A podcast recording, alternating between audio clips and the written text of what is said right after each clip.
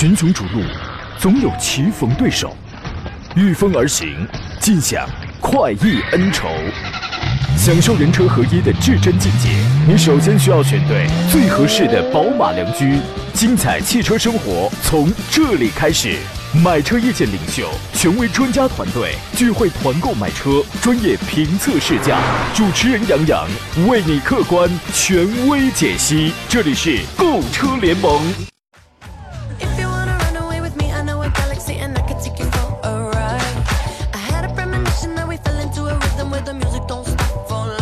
来，诸位，欢迎在细雨霏霏的周四的上午时分，如约收听山东交广此刻开始为你全省直播的专业汽车节目《购车联盟》，我是杨洋，在济南问候全省的朋友啊。今天呢，省内多地有雨，给出行带来一些不便，路上呢很有可能会堵车，各位戒骄戒躁，心平气和的驾驶。这个时候呀，咱们也还得讲究文明礼让啊，这个咱们还是要讲究的，尤其是开车呀，经过这个路人身旁的时候，降低车速，不要做无心之失。希望大家都可以把沐浴在小雨当中的这个心情啊，咱们调节好，安全抵达。今天节目呢，用来呃聊聊选车还有买车这个两个方向上的一些个问题，其实是一个内容，对吧？节目热线呢是零五三幺八二九二六零六零或零五三幺八二九二七零七零。遇到了选车买车拿不定主意的，欢迎跟我们来聊深度聊一聊。另外呢，还有一些网络互动方式。第一呢，您可以在山东交广的公众号当中收听收看我们此刻的音频与视频的双重直播，可以发送问题互动。第二呢，可以通过杨洋侃车的公众号，现在还有节目以外的时间都可以给我来发送文字啊，呃，我会亲自给你回复。另外呢，还可以给他发送关键字，加入到我的车友群。第三呢，短视频平台，各位可以在目前最热的那几个平台可以搜索“杨洋侃车”，第一个是木字旁，第二个是提手旁，单人旁，侃大山的侃，呃，杨洋侃车四个字，你就可以找到我。此刻我开通的是抖音直播啊，那么各位呢，欢迎进入到我的这个抖音直播间里边来，呃，双击小屏幕，点击小红心增强热度，然后关注、评论、互动就可以了。今天坐上宾呢是来自北京戴通汽车科技的总监何正茂，何的官人，你好，大官人。你好，大家好。咱们先说一下这个特斯拉那个事儿啊，那个事儿您想必也知道、是吧？对，啊，那天呢，我正好我就在这个上海车展现场，我呢刚走过特斯拉的展台，然后就出现了这档子事儿啊，跟我当然是没有什么关系。大家从网络上就是立马第一时间就看到了一些视频，大家看到的呀，那都是第一时间发出来的。我呢大概是中午还是下午的时候，就是我想再发嘛，我发现它就发不出来了啊，可见其公关动作之快。我们给诸位留出酝酿具体提问的时间，我们先深度说一下这起事件。这已经不是一起单纯的车辆的质量问题了。之所以沸然，它是因为特斯拉的态度，它引发了大众还有舆论的众怒。简单经过是这样的：四月十九号呢，上海车展媒体日的第一天，因为刹车失灵问题，多次跟特斯拉协通呃协商沟通未果的河南车主张女士，她爬到了特斯拉展台车辆上，身上穿着一件 T 恤啊，印有刹车失灵的字样，来表达这么的这么一份抗议。而后呢，张女士就被保安抓住双手双脚，抬离了展台。我当时发的那条你们呃就是看不见的那个视频啊，现在已经被和谐掉，已经看不见了。配文是这样写的：我说历来提倡合法合理维权，但如若不是万般无奈，谁又会这样的？简单来说呢，张女士的特斯拉呢，分别在二零一九年和二零二一年的二月份都遇到了刹车失灵的情况。那么跟特斯拉反映协商多次未果。呃，特斯拉的回应说呢是，呃，他的车呢在踩下制动踏板前的之前的车速呢是一百一十八点五公里每小时，制动期间的 ABS 是正常工作的，前碰撞预警还有自动紧急刹车这样的功能也发挥了作用，没有见车辆制动系统异常。但是你想，即便是这个车跑到了一百一十八公里每小时的这个超速了。它就能够成为无法正常刹车的理由吗？何工，你觉得一百一十八公里能等于无法正常刹车吗？呃，这个理由是很牵强的。呃，无论是我我相信哈，就是所有的车友，呃，在相应的限速路段，比如说限八十，我们有可能跑到九十；限一百二，可能跑到一百二出头，这种是很常见。尤其车速高的时候，刹车一点，车速马上会下降，这是必然的。哎，开一句玩笑啊，我在这儿开句不恰当的玩笑啊。我奶奶要是哪天高兴，你给她一台车，她也能开到一百一十八公里。啊，但是另一个方面，根据车主张女士反映啊，说当时因为当时是老爷子在开车，说他当时的这个，而且他好像还是个市区的高峰期，他的时速只有六十公里每小时。后来呢，交警出具了一个事故责任认定书，当中呢，他认定张女士的父亲确实是违反了相关法律关于安全驾驶还有保持行车安全距离的规定，而非超速。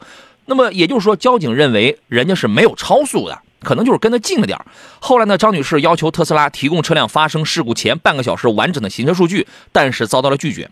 呃，因因为特斯拉表示说呢，他担心数据被当事人用来炒作宣传，造成不良影响，拒绝提供。啊，虽然后头售后在电话里头有一个口头播报过一定的数据，但是呢，车主质疑那个数据是造假的，所以双方他就僵持了嘛，才有了车展上那一幕。何工，您觉得特斯拉一或者说我我们说任何的车企在遇到了这样的情况，应不应当提供数据？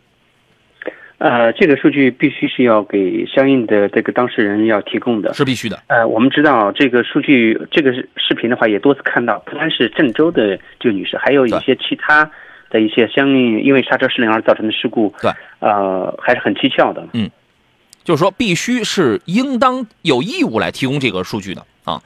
那么，对于这起车展维权事件，官方的态度是什么呢？一开始的时候啊，四月十九号的下午，特斯拉公司的副总裁陶某在接受媒体采访的时候呢，他首先表达了他他的第一次呢表达了三个观点啊。第一呢，说近期特斯拉的负面新闻都是这位张女士贡献的，这个这话很柠檬啊，是吧？第二呢，说没有办法妥协，说这就是一个新产品发展的应当的过程。第三个观点呢，说有超过百分之九十的客户都愿意再一次选择特斯拉，就是这番言论激起了舆论的哗然。啊，特你可你可以看得出来，特斯拉它并不关注双方矛盾的这个本质，并没有关注车辆的问题，包括这个出现这个问题，我应当怎么去解决这个本质，反而把这个该企业近期的负面的舆论归结成是消费者维权来导致的，跑偏了。后来呢，画面一转就来到了二十号的深夜，特斯拉呢再次就上海车展发生的这个维权事件回应，啊，口风变了。称对未能及时解决车主的问题深表歉意。这个道歉来了，怎么让人这么毛骨悚然？你知道吗？尊重并坚定服从政府各相关部门的决定，这里头还有政府了。尊重消费者，遵守法律法规，坚决坚定的积极配合政府各相关部门的所有调查。而且说已经成立了专门的处理小组，努力在合规合法的情况下，尽全力满足车主的诉求。你说不到一天时间，幡然醒悟为哪般呢？这既不是爱情的回心转意，也不是对消费者良心发现，而是什么呢？是碰到了中央政法委、新华社等相继的斥责，而且引发了民众之怒，还有美股大幅波动等等。它触动了这些一系列的铁拳之后，最终服的软。这里边有什么呢？有四月二十号，新华社发文说呢，特斯拉高管如此傲慢的回应，几乎让人感受不到解决问题的诚意，其表述也不太妥当。客观来说，一家企业不可能让所有人都满意，但应该具备让消费者满意的主观意愿和服务态度。另外，浙江省消保委就展台维权事件也发文啊，说呢，希望特斯拉可以多反思自己为什么总会有负面新闻，是车辆本身有安全隐患，还是售后服务有问题啊？或者说两者都有啊？当然，也提醒广大消费者一定要依法理性维权。后来二十一号晚上的时候，国家市场监督、国家市场监管总局发文声称，已经责成河南省、上海市等地的市场监督管理部门依法维护消费者的合法权益。同晚，郑州市。郑东新区市场监督管理局也责成了当地特斯拉郑州有限公司立刻出具相关的行车数据。出于舆论和监管的压力，高傲的特斯拉通过微博向车主妥了协。何工，您觉得特斯拉在经历了那么多国内外质量的问题呀、隐患啊、负面的报道之后都没有妥协，它的根本原因在哪里？呃，根本原因的话，就是在于，呃，它的傲慢。然后我们看到这个，主要是国内的销售是销售也还是一如既往的强势，所以说给了他很很大的这个底气。我觉得当它的销量大幅腰斩以后的话，那它的高傲的投入肯定会低下来。对，关键现在销量可能还没有腰斩，是吧？呃，业内人士认为说，这个不妥协的本质呢，是来自于产品自信，还有精英客户营销策营销策略啊，都是你们这波精英把我们给带跑偏了，你知道吗？啊，这个特斯拉品牌确实，我们现在就是行业翘楚嘛，对吧？是品牌的这个溢价能力是行业翘楚。今年仅仅是三月，啊，上个月特斯拉就卖了三万五千四百七十八台，在所有新能源乘用车当中是排第二了。所以，即便是差评如潮，消费者都会用真金白银去给自己心仪的这个品牌去买单。所以我经常讲，卖的好的品牌，卖的好的车辆，它真不代表质量真的好。这种事儿，我们我已经见的很多了。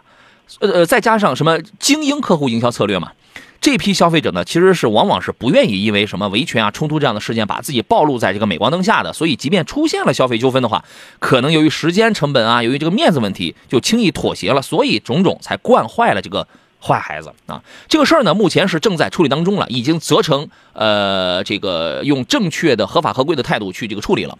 最后呢，我其实我想讲三句话。第一呢，针对车辆数据本身，作为车企跟平台，呃，为了解决跟消费者的纠纷，提供必要的数据，这是你们应当履行的职责。因为你没有完整、没有可靠的这个数据信息的话，就没有办法去判断车辆是否真的存在缺陷。这不仅仅是一起事故的判定，而且还关乎到这个交通系统性的这个风险的排查还有规范。第二一个呢，对于这个该车主的啊相对激烈的维权方式啊，我个人确实并不是百分百的赞成啊，因为它一定程度上也确实是扰乱了社会秩序。但是情感上我是理解的，我我们也很清楚，这就是一名普通消费者啊，普通车主他面对高的车企。这种无奈之举。第三呢，这个要对特斯拉说，我觉得还是要记好，是吧？每个人都有追求美好生活的权利，每个人也也有维护美好生活的权利啊。每一个在中国开拓市场的海外企业，你都得记好，你得有敬畏之心。你凭什么一边躺赚着中国消费消费者的钱啊，一边又对中国消费者怠慢傲慢，而且对于他们提出的，对于我们提出的这个正常的诉求置若罔闻呢？对吧？赢得中国市场、中国消费者的这个良好的口碑，你才有望在全球汽车市场走得更远。所以这个事儿下一步会是一个什么样的状态？我估摸着这个事儿基本上是能够完美解决，车主的诉求是能够达成的。何工，您觉得呢？呃，是的，这个事件呢，我相信肯定会有一个比较呃圆满的结果。对，不得不妥协的事儿是吧？半米阳光说：“潘阳阳，你没去车展，我早回来了。我媒体日，媒体日过后我就回来了。现在应该是专业观众日了吧？是吧？”这个风影说：“今天早来坐好小板凳学习知识，您客气了啊。”李军说：“刹车本身就是简单操作，现在刹车以后要经过电脑系统再呃电脑系统以后再去执行，是不是简单问题搞复杂了造成的？不是，这个汽车当中也有黑匣子，也有黑飞机当中的这个黑匣子，它对于一些数据信号也是有补给的啊，好吧？”呃，还有很多朋友已经开始在这个提问了啊！冒冒冒泡泡说，特斯拉不是说绝不妥协吗？对，对，所以说这不是打脸吗？我们进入今天节目的地段广告，回来之后呢，咱们聊一下上海车展上的一些新车，同时来解答一下各位在选车还有买车这个方向上遇到的一些具体问题。好嘞，我们回到节目当中来。半米阳光说，国家可以从索要特斯拉数据信息来深挖它是否存在非法数据收集啊，然后。这个罚他个千八百亿，说老美不就经常这么干吗？我觉得就对我们其实还是非常善良、非常包容的去支持企业的这个发展，是吧？啊，所谓一人有一个问题，他说杨老师，我呢是一台一七年的两点五升的奥迪 A6L，怎么消去这个 SOS 的功能？为什么要消去这个呀？这项功能你觉得它没有用吗？它没有帮助吗？何工怎么看这个问题？呃，我们知道这个现在车上的话都带联网功能，然后很多时候来一个 SOS 这个紧急应急的这个救援请求的。功能确实是很好的，但是呢，这个奥迪上的这个 SOS 这个功能常常因为网络信号的问题断网，然后就时不时在仪表上就提示，嗯，SOS 故障，嗯，啊这样的提示，其实很多车友确实是挺反感它的。呃，但是这个功有这个功能的话，那对于行车安全、用车安全的话，我觉得还是有帮助的。你还是把它处理好，嗯，呃，是不是还能用得着？应急的时候还是有用的，嗯。呃，除非就是如果说咱们不去那种犄角旮旯、很偏远的那种那种地方的话，就任何一个地方啊，基本现在都很都很方便，微信定位给给那个保险公司是吧？这个也都可以找得到啊。刘凯华说：“杨老师你好，丰田塞纳今年怎么没上车展呢？对他没有摆，说今年还有希望吗？还有必要等吗？你要不着急的话，你可以等啊，你可以等啊。今年年底、明年明年年初嘛，不是说的是这个时候上吗？但今年他确实他是他是没摆啊。您觉得有没有必要等一等这个塞纳？”啊，国产的塞纳，呃，可能性，因为我已经我们已经看到了相关的这个样车，包括这些一个测试，所以说不确定他们的这个意图是什么样，有可能是在下半年，嗯，呃，距离上市之前可能会有一些这个相应的发布，可能现在发布过早，它也有，嗯，我觉得可能是时间关系吧。对，这个博伦博拉伦卡问 URV 跟叉 T 五怎么选？你得带要求，你要问我问题，你要带要求，就你的。最看重的要要求是在哪里，对吧？叉 T 五这个是个豪华品牌，但空间没那么大，使用没那么舒适，没那么经济。他给了你个牌子，啊，豪华品牌你就要承担这个，因为你是这样，三十万以里你能买到的豪华品牌，第一尺寸都不大，第二呢，你要承担它相对相对相比较稍微高一点的这个使用成本吧，对吧？那么在这个价位，你对于一个合资品牌来讲的话，它的这个这个这个它就可以造的比较的大一点，比较的好一点，品质比较的高一点，它牌子没那么硬，对吧？但是它可以给你一个大五座的一个空间，使用方面相对的经济一些，啊，你看你要看中是什么东西啊？呃，喜羊羊说科鲁泽自动标配怎么样？同价位还有还有什么推荐啊？那同价位的车这个很多了，是吧？何工来推荐一下吧。是的，这个科鲁泽这个车型可能现在越来越，可能是雪佛兰现在还相对热销的车，但是已经市场相对来讲已经弱化了。非常我们看到。同价位区间的话，可选的车型实在太多了。呃，嗯因为现在自主品牌的车在这个价位区间，呃，空间配置各方面都是很棒的，可以可选的车型真的很多。对，怎么着？咱们看不上自主品牌吗？你 是吧？你买你有你有拿着克鲁泽买克鲁泽的那个钱，你去买个自主品牌啊，绝对香透了，性价比高透了，而且开不坏啊。还有朋友问的是二十万 SUV，请推荐家用啊，那这是个大问题，这是个大问题啊。这个车型很多，对我们来讲，一个最简单的方式，给你在主流的圈里卖的比较好，而且成绩各方面成绩都比较优秀、比较稳定的这个品牌当中，给你推几个几个品牌几条线，你可以按照这些系、这些线去看啊。何工觉得这样来分析怎么样？呃，我赞同您的观点，因为我们嗯你给推通荐过本次的上海车展，我们可以看到，呃，车型已经不再是早先的呃传统燃油车的天下了。我们看到这个油电混混合动力的车型，包括电动车型，啊、这个几大阵营的话，在同价位区间可选的真实范围非常之大，续航里程达到一千的车，呃，比比皆是。嗯对啊，所以说呢，呃，你其实你就是您这个问题啊，还可以深挖一下。比如说，你想要五座的，还是想要七座的？那么呢，你想要合资的，还是想要国产的？啊，你是你是想要自吸的，还是涡轮增压的？什么这些都可以家用，什么都可以家用，就是特点不一样而已，对吧？你越清楚的了解一下你自己的这个需求点啊，嗯这个这个这个，咱们就会聊的会更通透一些啊。黑哥说，皓影跟荣放哪款值得入手啊？呃，你最好呢买二点零升混动的皓影，或者是二点零升纯燃油的荣放，这个是最好。哦，呃，这个问题您怎么看呢？呃，对，我们看到这个车展上也也有这个相应的呃车型。其实呃新款的改款已经上市了，但是动力总成方面的话，并没有呃做出较大幅度的调整。嗯。呃，为了安全起见的话，确实现在二点零呃这个纯燃油的可能还是更靠谱一点。嗯，就是荣放这个，荣放这个二点零，荣放你如果要买的话，买个二点零的纯燃油，这个要更稳妥啊，对吧？对这个要更稳妥啊，它不一定摊上那么多毛病，你知道吗？这个包括肖允星问的这个事儿，就是现款的汉兰达，呃，和新款混动版汉兰哪个更哪个更值得购买？你要让我来讲的话，我宁肯愿意牺牲掉颜值，牺牲掉那一点肉眼可见的配置，我也买现款的 2.0T 的汉兰达。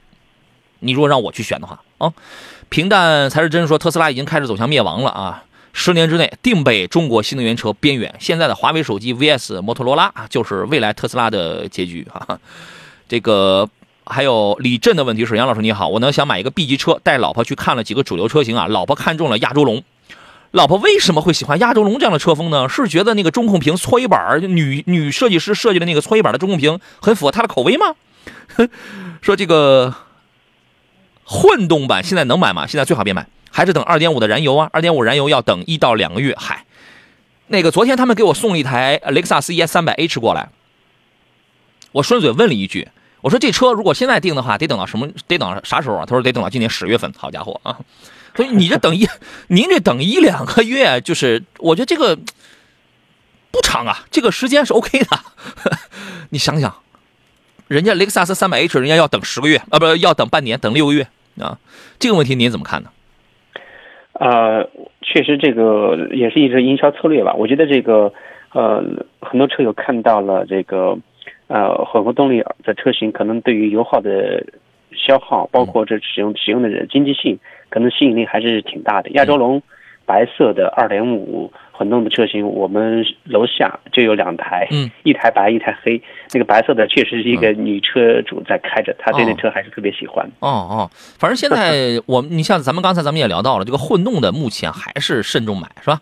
是的，还是慎重一下。实在要买的话，您建议买个二点五的。哎，对，他说他是媳妇儿开，媳妇儿开，咱买个二点零的不行吗？二点零的动力确实太肉了，就买二点五的吧。但是它保险一点。反正二点五的话，你多多少少它就会沾上一些机油问题的几率了。这个就看你巧不巧、幸不幸运的事儿。没事儿啊，多出去，多多热车，多开，多跑，能好一些，能好一些啊。呃，四个问号，这位朋友说，杨老师，逸动 Plus 1.4T 尊贵版在滨州九万五落地贵不贵？九万五能帮忙再砍一下价吗？不用再砍，我觉得九万五落地这个价格可以了，因为那个车原价指导价就是裸车价就是九万三，你现在落地这都落是吧？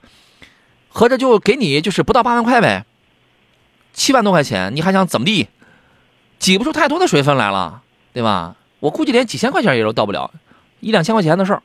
我觉得你看好了，您就直接买就得了，这个价格还是非常实惠的。何工觉得呢？呃，主要是看这个车，如果喜欢的话，这个价位，呃，加上购置税嗯、保险，落地的话应该差不多了。它这个你看，原车价就是九万三的，它现在落地就是九万五了，这也说明车价这个优惠幅度还是蛮大的了，好吧？呃，还有朋友 Ada 的问题是，杨老师你好，请推荐混动的皓影或 CRV 哪一个性价比高啊？它俩的品控哪个更好？可以找您帮忙砍砍价吗？可以啊。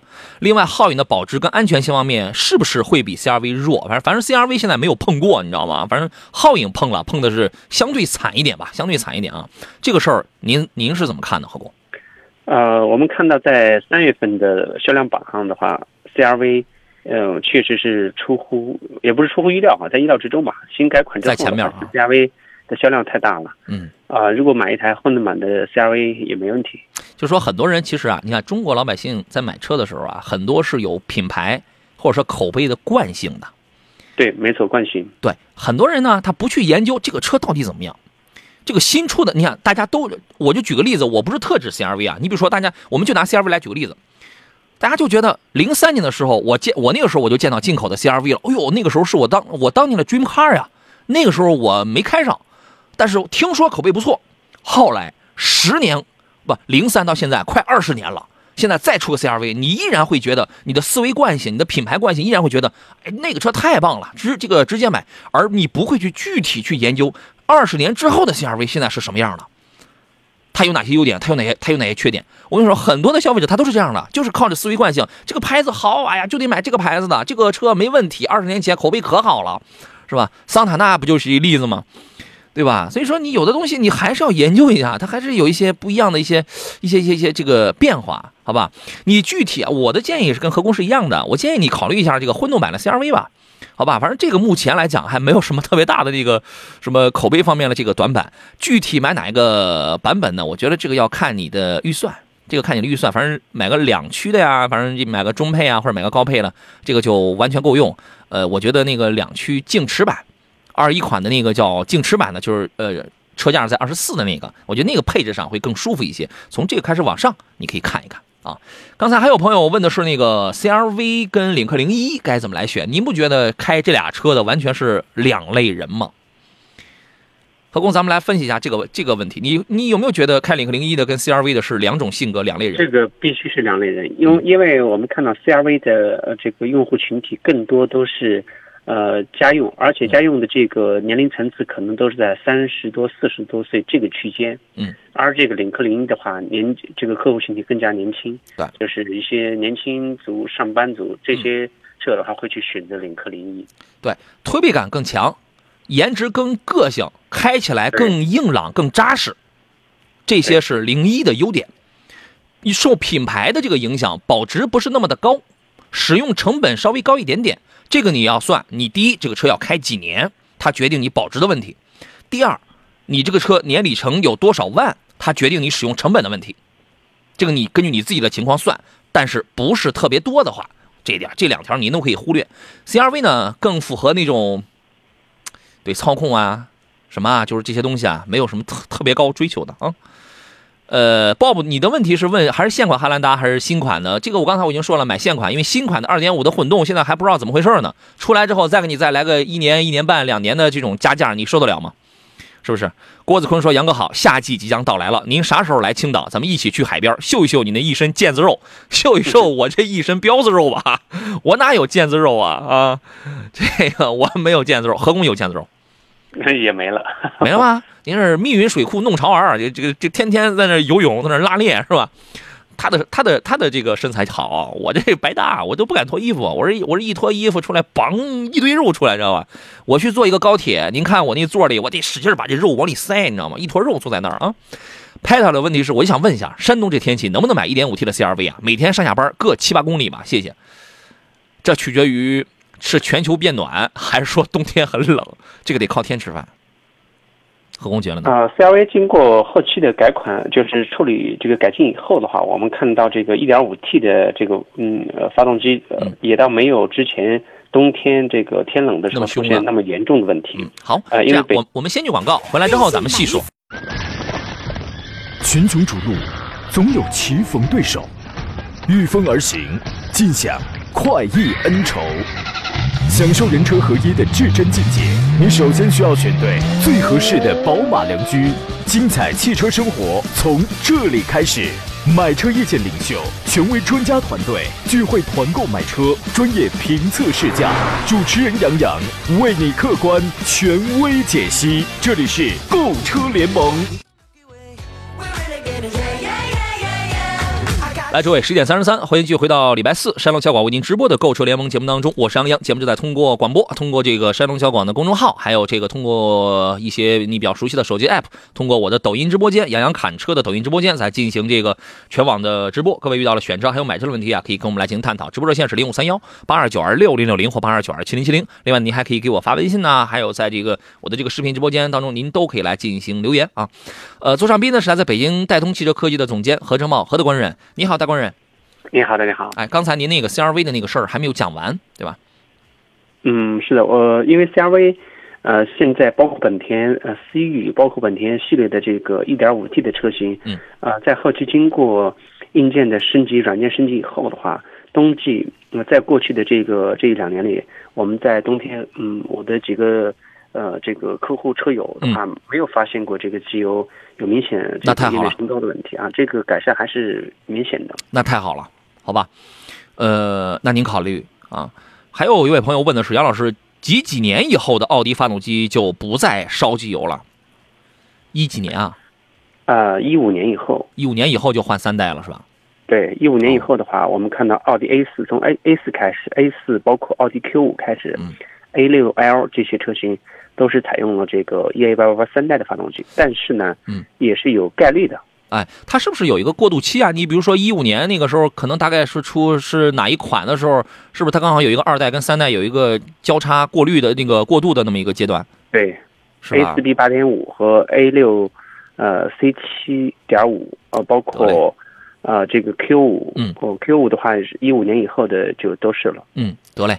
黑哥呢，他刚才他看了有两个二手车，一个是一台一六年的汉兰达，一个是一个一八年的冠道，呃，都跟他要二十五万，而且他这个冠道是一个豪华版的一个一个一个顶配，啊，然后呢说选哪一个？我的一个大致的建议就是，呃，选在车况保养都很好的这种情况下，都差不多的这种情况下，第一肯定是要看具体的车况啊，如果都差不多的话呢，那我的建议呢肯定是买年限更近的，里程更短的呀。所以我觉得一八年那个冠道如果是 OK 的话，这俩车都很棒，都很保值的车。要看一下冠道是一点五 T 还是 2.0T。哎呃，两车之间的话，如果是二点零 T 的汉兰达和 1.5T 的冠道来比的话，那我还是推荐选择二点零 T 的汉兰达。汉兰达是吧？它那个我估计啊，它那个应该是个二点零 T 的车子，应该是个就是原来的那个两驱豪华是吧？对，呃，还是要看这个三七零。呃排量，因为冠道的车保值性也还可以，相比较而言，呃，这个完了两年价格相差不大，嗯我估计可能是一点五 T 的。行，那您看看，如果是一点五 T 的话，你就直接买汉兰达，好吧？如果是二点零 T 的话，您参照一下我刚才上述的意见。那个滨州那位朋友，刚才呃买移动 Plus 那位朋友想请我帮忙砍价的，这个没有问题啊，我可以帮您再再给他们再给厂家那边呃跟我的朋友再打个招呼啊什么，这个都没有问题。但是我刚才我跟你讲的就是，呃，你这个价格啊是比较合适，就是可能挤不出太多的这个水分来，好吧？呃，给我给我发私信，没有加入到我那个车友群当中，在杨洋侃车的这个呃公众号当中发送关键字啊，你就可以加入到我的这个车友群当中来。呃，在车友群里边直接艾特我，直接艾特我，然后把你的这个呃目前的情况，哪家店，谁，你叫什么，你的电话是什么，你发给我啊，我直接我给到他们这个厂家领导，然后我给他们打个打一个招呼，他会安排人给你回电话。OK 啊，那就这样。呃，流感说 B 二百可以买吗？新款改成后非独立悬架了。说的好听点呢，是给你一个老大的后排空间，因为多连杆那个东西它占后排空间嘛。但是呢，这个东西你确实它就不舒服呀。你后排成员他就是不太舒服嘛啊。您觉得这台车怎么样？啊、如果喜欢的话，这个车相对来讲它本身就小众，如果喜欢的话，那是呃可以考虑，可选的车型还是很大的，呃，这个车型还是很多的。就是说用这个车来，呃，第一它能买菜，能代步是吧？是第二呢，它还是个牌子，它还它还是百尼路是吧？我觉得你要是喜欢这一类车的话，是是可以买，这个没什么不能买的，啊，呃，还有朋友问，欧蓝德2.4自吸四驱七座的可以买吗？可以，可以，这个车性价比还是挺高的。任逍遥说，杨仔七万左右落地，轿车手动挡，国产质量好的省心，七万左右落地，那裸车咱们就合着就是五到六万吧，对吧？你这个情况下，你看得很准，你就买国产的。国产这个时候呢，我给你推荐两台车吧。第一，吉利新远景，新远景一点一点五升的。第二呢，五万啊，能买到逸动吧？逸动好像买不到吧？能买到逸动 DT，买不到的，五万应该是买不到。能买到逸动 DT，逸动 DT 好像全系都是手动的，啊，我给你推荐这两个吧，你看这个好吧？半米阳光说，杨洋去看吉利星越 L 了吗？去了，我昨天我已经讲过这台车了，什么时候给你送一个送一台试驾车呀？只要是有车挂了牌之后，咱们这儿就会有。你觉得这车怎么样？我实话实讲，这个车我挺心动，虽然我现在我不知道它卖多少钱，但我但我估计不贵。我甚至我跟谁来着？我跟我河北河北音乐台的晶晶啊，河北音乐台的刘晶晶哈、这个我我一哥们儿，然后我我跟他说，哎，我说我说要不要买一个这个车呀？咱还追求什么？还非得花好好几十万去买那种高大上的吗？我我我觉得这个就挺好的，你知道吧？我们确实是有过这样一番对话，不发瞎啊。这个星越 L 您预感怎么样？星越 L 的话是我们看到是这个吉利旗下的呃顶级的这个 SUV，然后大呃空间尺寸各方面都比较大。嗯。同时的话，我们也看到了在展会看到这个呃这个领克零七、领克零七和星越 L 这辆车的话，呃关注度还是蛮高的，所以我觉得这个呃星越 L 这个车上市以后，看它的定价策略应该不会太高，呃还还是可以值得期待的。你预计十五到二十万，啊、差不多。上限可能有点高是吧？上限二十不算高，嗯，他他，我觉得他一定他就是卖个十几万的车。然后呢，这个当然我我还是我昨天节目我说一话，我说我现在我对吉利的车啊有一些车型我越来我越不敢猜价格，为什么呢？猜不准，你知道吧？是他有的时候，你像那个豪越刚一出来的时候，邦给你一个十一万、十三万，你知道吗？你这玩意儿它太意外了，这个不好猜，它没有什么规律，你知道吗？对呃，这个车呢，我觉得品相还真不错啊。那个你看，它官方它发布的是两个颜色，一个是太灰色，还有一个是蓝色啊。这两个颜色呢，你一看啊，这个也很有质感，整个楼就是外观颜值这块没得挑，非常漂亮，可商务。可运动，它现在你看，从星锐开始，它就让它造了那个车，就让你觉得既能商务，既绅士又运动。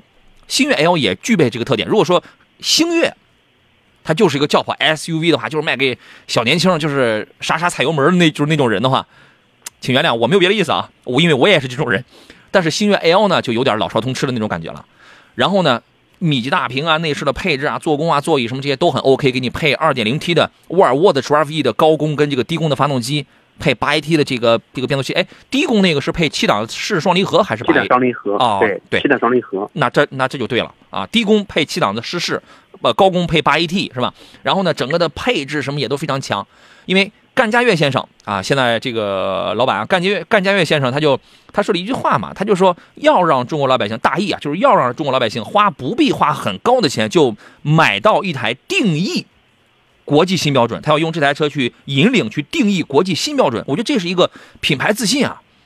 我们原来有太多的行业，太多的东西，咱们跟着别人的标准走啊。那么我我我现在我要造这个车，就是他之所以敢这样去讲啊，其实有的时候啊，绝大多数他不是一句空话，他一定是做了一些什么样的事儿，他才敢这样讲，对吧？呃，所以这个车我个人确实还是比较期待的啊。格局说胖阳好，何工好，雷凌油电混四缸的这个车怎么样？想入手啊？双擎版的那个是吧？您觉得这个车怎么样，何工？啊、这个车的话，呃，应该说上市的时间也比较久了。如果说买来家用的话，还是可以的。可以啊。斌哥哥说，汇报一下，我的车是二零款迈腾三八零豪华，机油加注口标有零 W 杠二零，查询环保清单没有颗粒物捕捉器的字幕啊，姓甚啊？啊？姓甚哈。这个辉子说：“杨洋怎么加你车友群啊？在那个 VX 公众号当中发送，呃，先找到杨洋侃车的这个 VX 公众号，然后给他发送关键字就可以了，里边有那个提醒。我不能说太多啊，因为我开着这个抖音直播的。呃，肖运星说，现款汉兰达家用哪款更值得购买？汉兰达这个呀，你要真要买的话呀，我个人觉得你你你就得狠狠心买高配，或者买次高配，你知道吗？为啥？配置太低了。何工，您给推荐一个。呃，是的，汉兰达的话，它从二十四万多起，一直到三十万出头。嗯，呃，在这个这个配置区间的话，我们看到，呃，中尤其低配的这个配置确实有点差了，嗯，所以说买个中高配吧。对，咱们怎么咱们再怎么着，咱们买个中配是吧？你你就是买个顶配，它配置也没怎么样啊。您自个儿看，就是对舒适性啊这块儿，您看不看重？呃，老一点的朋友呢，都会觉得车不就是个工具吗？配要配置要那么高，舒适性要那么强，有什么用啊？就是带个步。这话也不尽然啊。二十年前的话是吧？二十年前的话，这个现在你会发现，我们对于家人的关爱，对于舒适性、科技智能的这种要求真的很高。呃，璞玉浑金说：“杨，你试驾的赛力斯是华为的合作伙伴吧？啊，这对啊。你看，大家现在可能在华为的那个官网上已经见到了。我昨天我说你可能会短期之内会见到赛力斯 SF5，还有那个北汽的极狐的 Aqua Fox。为什么呢？因为这两个车都是跟华为合作的，要，用的是华为的 Drive One 的那个电驱。赛力斯 SF 五我是很早之前我就开过了，包你包括抖音里边咱们也有这个评测的视频。呃，我开的那个顶配三三十三十多万的那个，呃，那个时候跟华为应该是没有什么关系，但是。生产完那台车之后，改款了四驱高性能，这紧接着出了一个更便宜的二十来万的二十三还是还是二十五 W 的那个叫自由远征版，哎，那个跟华为它又它又有关系了，它那个电驱就是华为的 Drive One，华为的电驱，就是华为造车跟小米造车可能会有些不一样啊，它可能会更多的会用这个代工啊，用这个合作了这种方式，你用我的这个核核心的技术核心的部件啊，但是可能我也可以卖卖你的车，价格出来了吗？价格有啊，价格有的啊，我们进广告。来，回到我们今天最后一段的这个节目当中，李军说，颗粒物捕捉器是不是就是防尘口罩的作用啊？会不会影响汽车呼吸啊？他这个理解还是很形象的嘛，是吧，韩工？呃，应该是排气，而不是对而不是进气，呼吸不，那那那那倒不是哎，对，啊，它主要是在这个排气三元三元催化器，嗯，呃和三元催化器结合的这样一个呃提高呃排放标准的这样一个这个装置。就是排放的口罩，拦截颗粒物嘛，那不然它为什么会脏堵呢？就这个意思。很形象啊！来，咱们说几个上海车展的新车啊。这两天我们陆陆续续咱们再聊，咱们说一下魏魏品牌呢，以混动未来为主题，呃，在车展上向全球消费者发布了旗下首款智能混动 DHT 车型啊。马奇朵，这是第二杯咖啡了。第一杯咖啡是摩卡，是吧？是一个中型 SUV。马奇朵呢，这是一个这是一个紧凑型的一个 SUV，就是呃姚安娜代言的啊。然后是专门给年轻人来打造的这么一个，我觉得有豪华感，也有这个科技感，包括一个超大尺寸的一个全景天窗啊，还有内置十二 Infinity 扬声器。对吧？然后呢，那个那个音质啊也都不错，呃，然后十四点六英寸的一个全触控的一个彩色液晶屏，九点二英寸的一个全数字的虚拟仪表，还有 HUD 抬头显示啊，流媒体后视镜，它有四块屏幕，四屏联动啊。然后呢，它这个 DHT 的这个混动技术啊，是一个一点五升的一个一个动力总成，纯电、混联、串联，哎。主要是这三类工作方式吧，工作原理，同时也配备什么能量回收啊、怠速启停啊，呃，比较静谧，比较顺畅。官方当时描述说，它零到六十公里的这个加速大概是四秒一，啊，主要是这个东西。当时好像他们还发布了一个一千一百公里的超长续航的一个测试，四点七升百公里，四点七升油。您对于这个魏旗下的 DHT 的这项混动技术的评价是什么呢？呃，因为具体没有看到现车，然后这个技术的话，从它的这个书面来看，书面技术资料来看的话，嗯，啊、目前我觉得这些技术的话，还是呃还是可以的。相比较横向来比，就是比呃比亚迪的 DMI 技术等等这些，啊、是各有千秋的。对，这都是棋逢对手啊。但是呢，说实话，这个马奇朵这个车真的很漂亮，颜值很高啊！我我我马上我就会发出这个视频来，然后大家可以这个看一下啊。他们现在在搞一个全民伯乐重测千里的一个马奇朵一千一百公里的一个真实续航挑战赛，就是你用一箱油去跑完上海到北京。啊，这个车我觉得后期大家可以关注一下，主要是在它的静音性啊、顺畅性啊、节能性啊，就是这些方面啊。再说长安，刚才提到了这个长安是吧？长安呢，呃，推出了第二代的 CS 五五的 Plus，那么这代车型的尺寸依然是四米五幺五的车长，两米五六五六的这个轴距。它的一个变化是什么呢？第一是蓝鲸一点五 T 的动力。啊，在这个数据方面，在动力的数据方面又上涨了，又这个提升了。第二个产品的调性方面，就更加的年轻，更加的犀利，更加的充满这个活力。我见到那台展车啊，它不是一个呃简单的上一代 CS 五五 Plus 了，呃 CS 五五的那么一个小改款，因为整个从腰线。从中网、从侧面、从尾部的这个腰线啊，这个折线的，就是这种视视觉感受上吧，让你觉得就是更有力量感、更犀利、更带感啊。这个这个小车其实，在呃，其这个紧凑级 SUV 的市场上表现一直也是不俗的啊。您对于这个车的评价是什么呢？啊，是的，在这个紧凑级 F 车 S 型车型上的话，在自主品牌当中。啊，它的表现市场表现一直是不错。改款之后，我觉得无疑是提供提高了它的产品竞争力。嗯，呃，这个车市场还是值得期待的。对，而且这个车在内饰方面啊，也做了一些个提高。啊，你比如说悬浮的中控啊，还有这个空调面板，这个也是触碰式的一体式的运动座椅呀，这悬浮的记忆按键啊，就是这些也都有一些提高，而且还有一个分体式的双屏的双联屏的，就是这种设计，分体式，反正你也能看出来吧？啊，动力方面，这个 1.5T 的这次蓝鲸它是它是提高了，官方的数据是呃净功率提高了百分之八，百公里油耗降低了百分之四，啊，这是这属于是蓝鲸 N1 1.5T 的高效动力的在技术方面的这种提高，呃，另外在这个。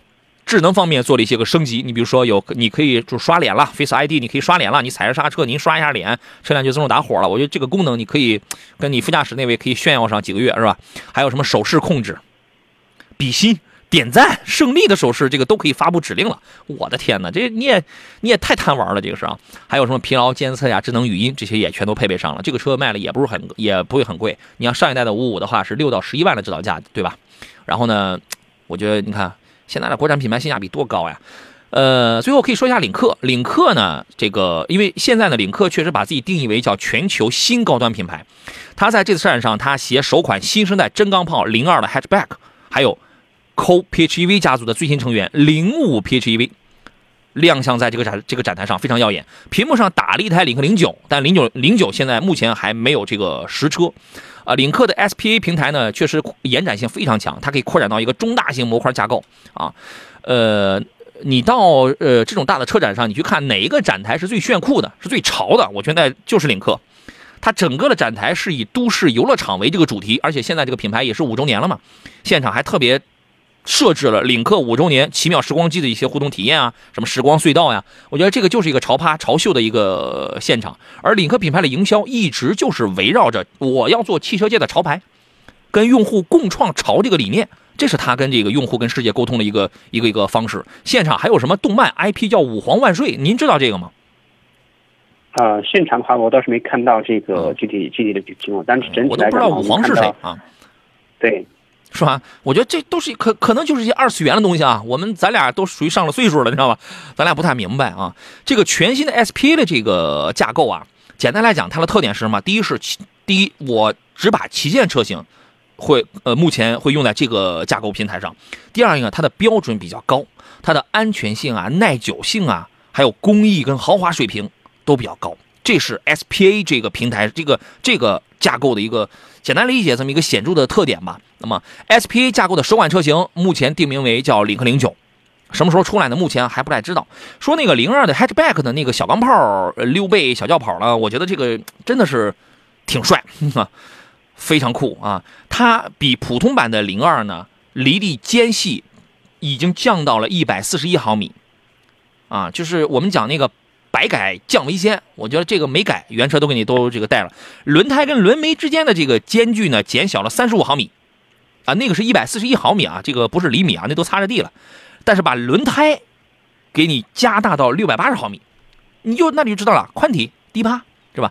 动力方面，它用的是沃尔沃 Drive 的二点零 T T 五的发动机啊，好家伙，六米二是吧？那么一个那么一个小车。而而且弹簧的刚度也提高了百分之五十，副车架的衬套刚度也提升了百分之四十，整个底盘调教进行了一个全面的升级。它不光是改了个样子啊，然后米其林的 P S Four 的运动型的这个轮胎，响应速度应该还是非常快。这个车出来之后呢，就是领克家里两款运动双子星吧，一个是零三加，一个就是 SUV 当中的零二的一个 hatchback。零五也推了一个 PHEV 的一个 Hello 版本，开启了预售，官方预售价是二十三万，五月五号会正式上市，并且开启预付。零五了，这是一个插电混啊，官方说纯电续航是八十一公里，综合续航超过八百。啊，而且有高效的快充模式，交流电快充的话，三个小时就可以完成。就是说慢充三个小时，我也可以充满，好吧？领克现在真是越走越顺了。一七年的时候，第一款车零一上市，到现在为止，截止到截止到三月底，累计销量已经达到了四十八万三千六百六十四台，即将突破五十万台，这个是值得关注的。呃，真相的问题是，昂科威 S 值得购买吗？这个车现在降价降的蛮狠啊，您觉得这个车可买吗？啊，这个车型降价确实是比较狠，因为它新款车型也上来了，所以老款的话肯定是价格有较大幅度的这个下跌。嗯，好，Eleven 段说，杨老师，上海车展展出的新款途昂，现在 4S 店有车吗？现在入手合适吗？新款的途昂好像没有做什么太大的变化。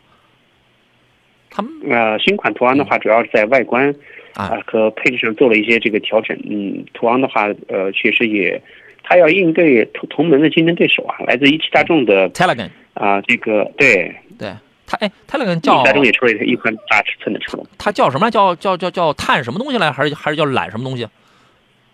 嗯，这个名字我突然忘、忘记了。我也我也有点短路，反正它它这个摆了，它就摆在 ID 六跟 Telegon 的这个中间，新款的途昂中间对，啊，这个反正我瞄了一眼，我感觉没有什么太大的变化，就是增加了点儿镀铬亮饰的，就是那种东西吧。现在入手合不合适呢？我觉得你看变化啊，你要看一下变化，我们也得回头我我也去店里也去看一下，如果有实质性的配置方面的这个提高，价格方面呢，因为老款价格现在终端是有一巴掌的优惠了嘛，如果是你看你要新还是要要要那个性价比嘛？好吧，事事乐意说威马新能源汽车，谢谢啊。威马这次车上摆了一台 W 六，W 六啊，就智能互联 SUV 嘛。但是我觉得这个品牌啊，一开始的这个声量挺高了，这个事儿好家伙，我得搬到四年前、三四年前，声量挺高的。那后来呢，除了在自然这件事儿上声音大之外呢，别的好像反正在市场表现上好像就没什么动静了。嗯，您给说说这个吧。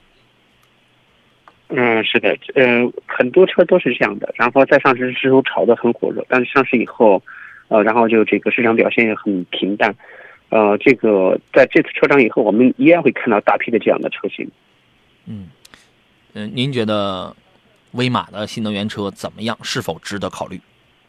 呃，因为在这个车展上，我们看到大批量的这个造车新势力发布了大量的车型。嗯，对于威马来讲的话，它是相对来讲竞争压力巨大。我在呃这个我前面做了一个评论，我觉得这个、这次今年可能会造成很多这个车企的洗牌。嗯威马的话，在这个这个夹缝中求生存应该比较难的，就是说有可能会被洗掉，是吧？